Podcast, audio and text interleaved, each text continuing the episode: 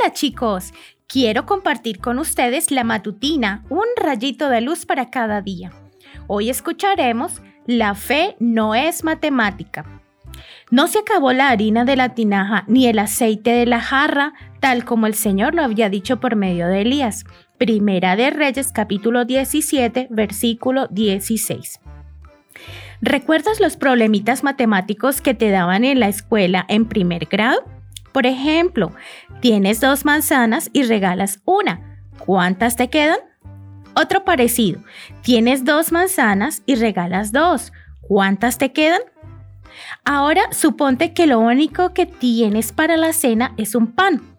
Entonces viene Dios y te dice, comparte tu pan con tus vecinos de al lado, pues ellos no tienen nada. Yo te prometo que aunque des, nunca te va a faltar.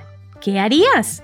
Muchos razonaríamos así, no, Señor, ¿acaso no ves lo poco que tengo? Si yo le doy a los vecinos, me faltará a mí. Habiendo tanta gente rica en mi ciudad, justo a mí me pides que comparta. En la Biblia encontramos una historia donde Dios le pidió a una viuda pobre que hiciera exactamente eso. Estaba juntando leña para prepararse el único pan que le quedaba para comer con su hijo. Entonces llegó Elías y le dijo, con esa poca harina y aceite que te queda, hazme un pan a mí, pues Dios promete que no te va a faltar ni harina ni aceite. La viuda podría haber pensado, si tengo dos elementos para hacer pan y los dos se los doy a Elías, yo me quedo con nada. 2 menos 2, 0. Sin embargo, Dios desafió la fe de la viuda con una propuesta antimatemática. Si tienes dos elementos para hacer pan y le das los dos a Elías, te prometo que seguirás teniendo dos elementos para hacer pan. 2 menos 2 igual a 2. ¿Qué hubieras hecho tú? La viuda le preparó con lo último que tenía un pan Elías. ¿Y qué pasó?